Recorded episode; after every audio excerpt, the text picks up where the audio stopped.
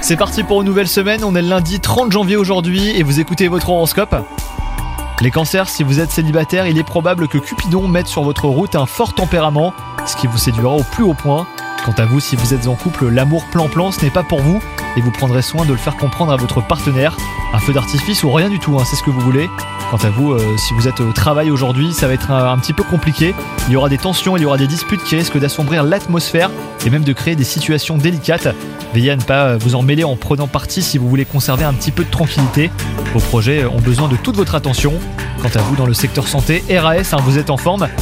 Mais pour éviter d'alimenter votre nervosité, renoncez au café les cancers. Remplacez-le par euh, du thé hein, si vous avez besoin d'un excitant pour vous tenir bien éveillé.